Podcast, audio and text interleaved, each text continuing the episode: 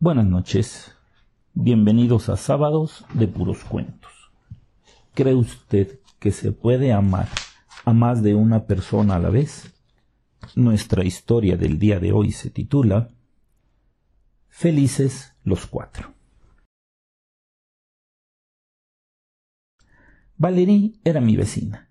Desde que yo tengo memoria, siempre había sido mi amiga. Era una chiquilla de unos siete u ocho años cuando la conocí flaca como un palo con los dientes y los ojos demasiado grandes para caber en su flacucho rostro, parecía una garrocha con vestido.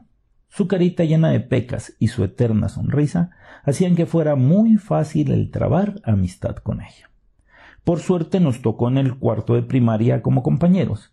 Era muy simpática y muy lista, sobre todo para las matemáticas, que toda mi vida me han dado dolores de cabeza. Eh, confieso que hasta el día de hoy no sé dividir sin calculadora y hacer un quebrado. Bueno, eso es para gente de otro mundo, no para mí.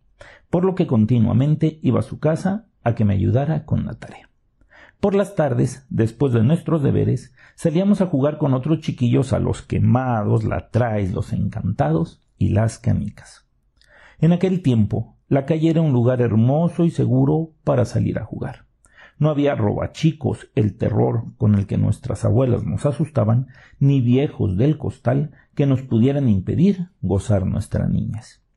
Cuando caía la tarde, a eso de las siete, nuestras madres nos llamaban a rezar el rosario y a merendar para luego dormir como verdaderos angelitos.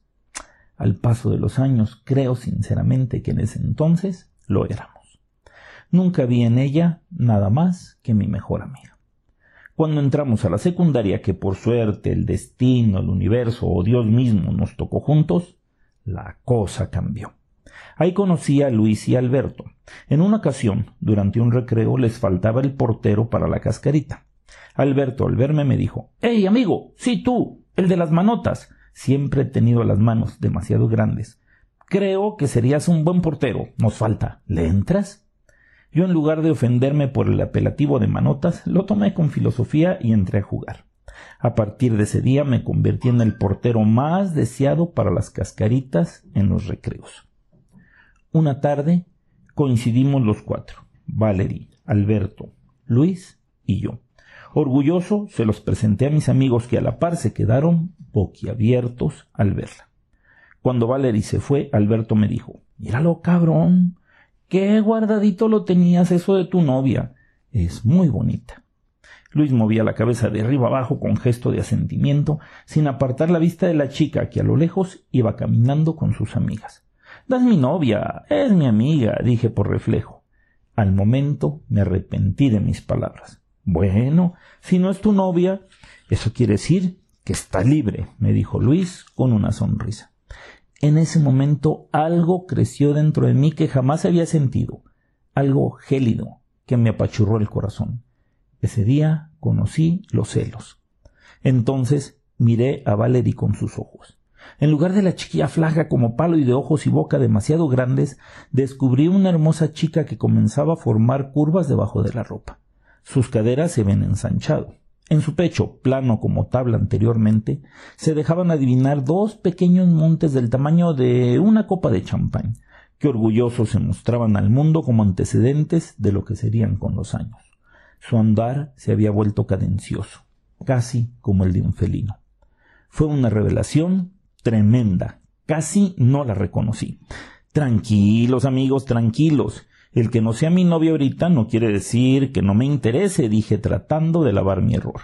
Entonces, estamos en competencia. Que gane el mejor, dijo Alberto con una carcajada. Lo curioso es que a partir de ese día nos volvimos inseparables los cuatro. Aunque ellos estaban en otro salón, cada recreo y cada salida de la escuela era nuestro ritual buscarnos los unos a los otros. Rápidamente se nos conoció como la princesa y sus tres mosqueteros. La verdad es que el sobrenombre nos cayó de maravilla. En las fiestas, en las kermeses, en las competencias contra otras escuelas de conocimiento, en los concursos de poesía o canto, en todos lados éramos uno para todos y todos para uno. Alberto resultó ser un poeta bastante bueno. Su musa eterna, Valerie, Componía poemas que eran publicados en el periódico de la escuela y que llegaron a ganar un concurso a nivel estatal.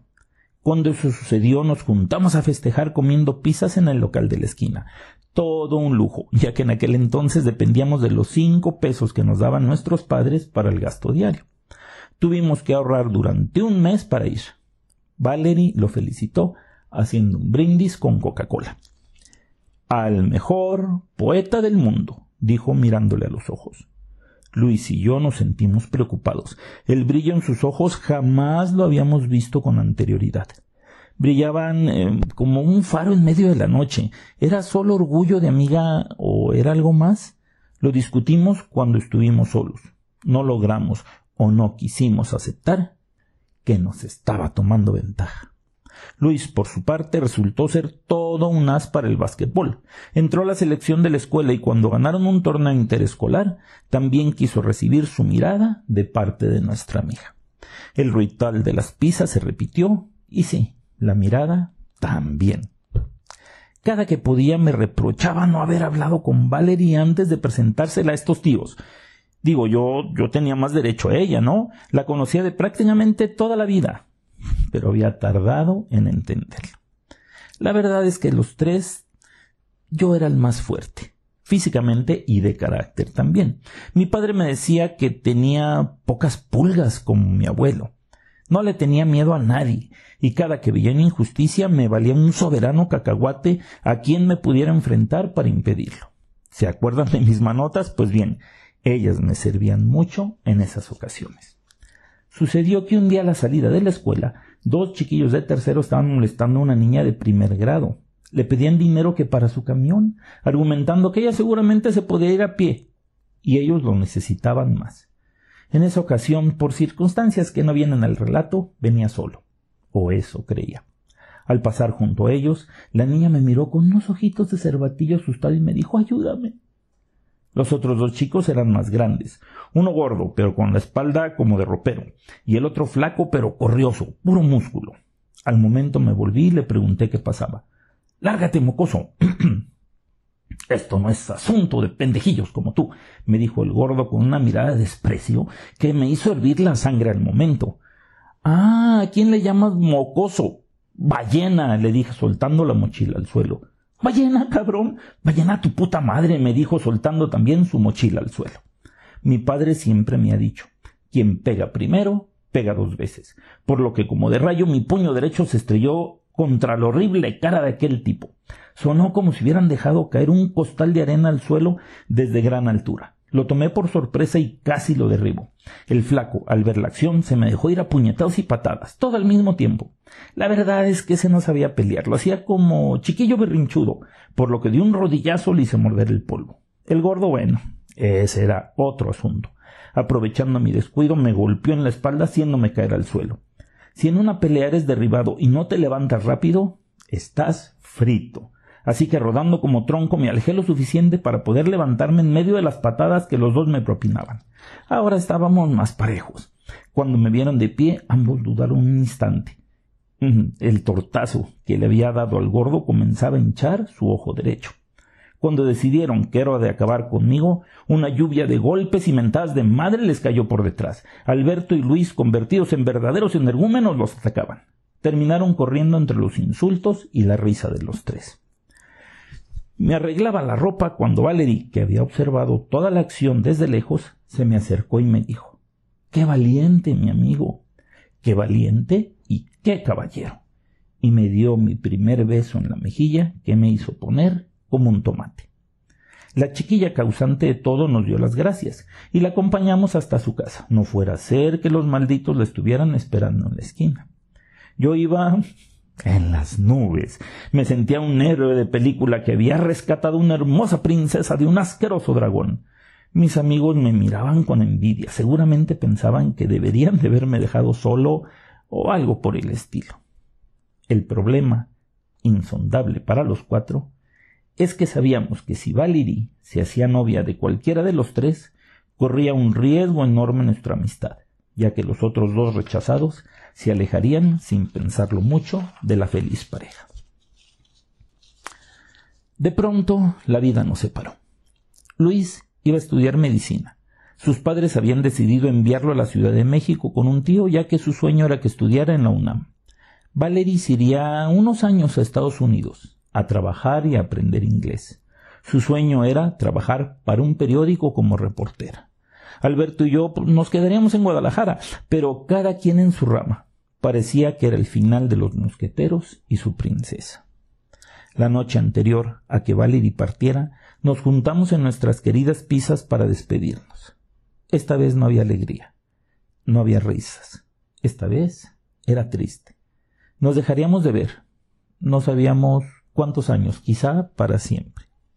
Yo creo que Valerie siempre supo que los tres estábamos enamorados de ella y que no podía elegir a uno sin perder a los otros dos. Quizá por eso prefería seguir la amistad del cuarteto, a pesar de quizá dejar ir al amor de su vida. Antes de salir del local, nos pidió algo muy raro. Nos dijo que nos pusiéramos en fila delante de ella, uno, uno al lado del otro. Esa noche iba más hermosa que nunca. Llevaba un vestido azul ligero que iba de acuerdo con sus ojos y se había esmerado en su arreglo personal.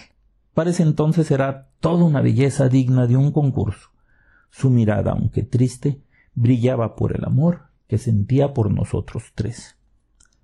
Me voy, amigos. Quiero, quiero que sepan que los quiero mucho en serio a cada uno de ustedes.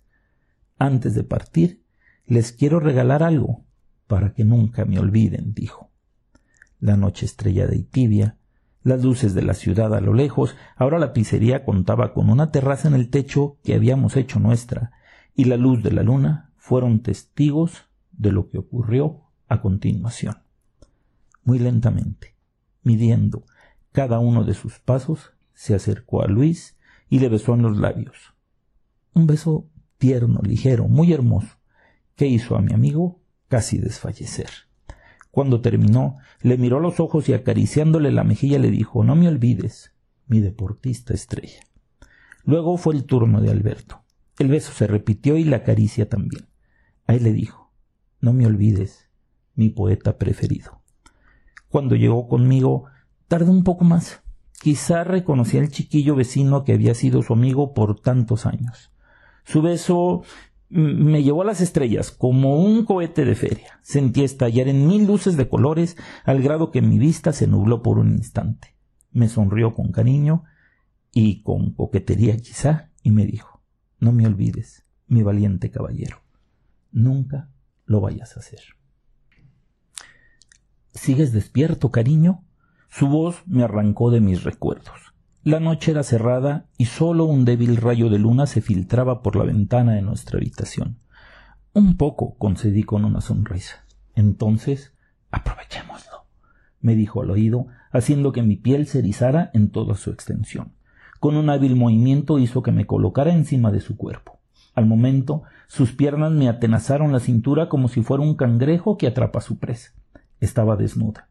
Nuestro movimiento imitó el de las olas atrás, adelante, suavemente al principio, hasta que el suave vaivén se convirtió en una tormenta.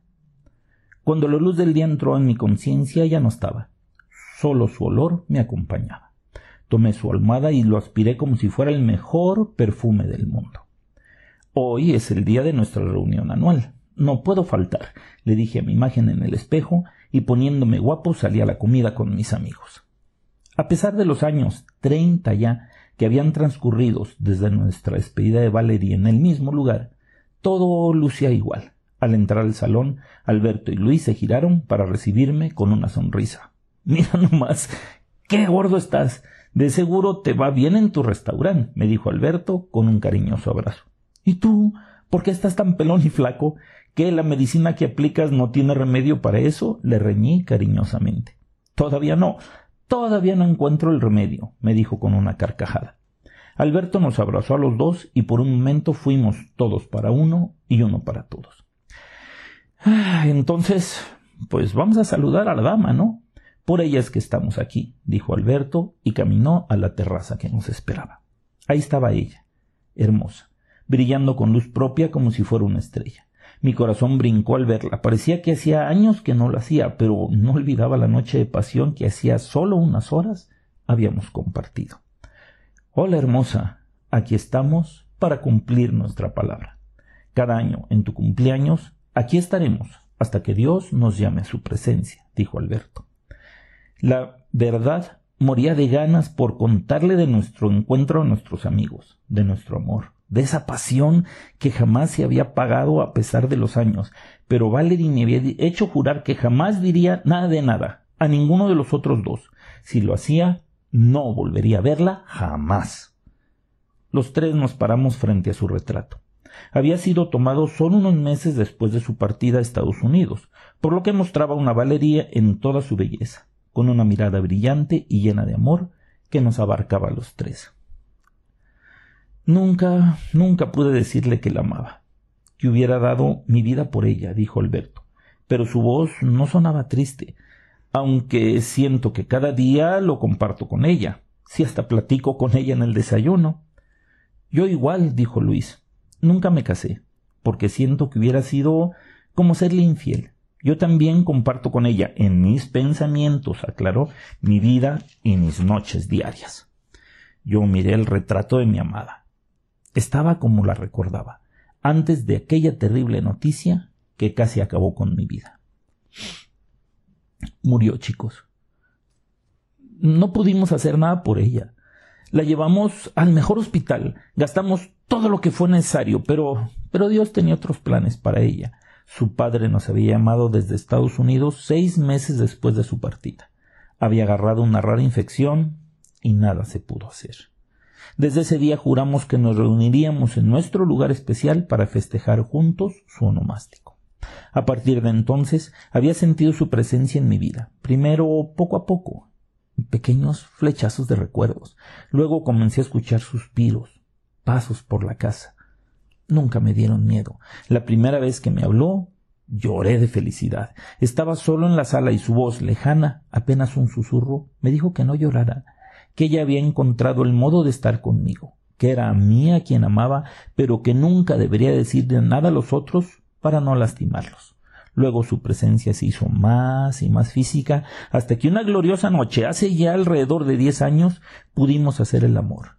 Desde entonces me tiene loco por ella. Le he jurado fidelidad y amor eternos, y solo espero el día de mi partida para volver a verla. Una duda asaltó mi mente. ¿Y si les dijo lo mismo a los otros dos y les juró que no nos dirían nada para que no perdiéramos nuestra amistad? Con recelo miré su retrato. No sé si fue la luz o mi imaginación, pero claramente vi cómo sus ojos me miraban con brillo travieso y su boca me sonreía con amor. Espero que hayan disfrutado escuchando tanto este cuento como yo al escribirlo. Los espero el próximo sábado y ya saben, mientras tanto nos vemos en sus sueños.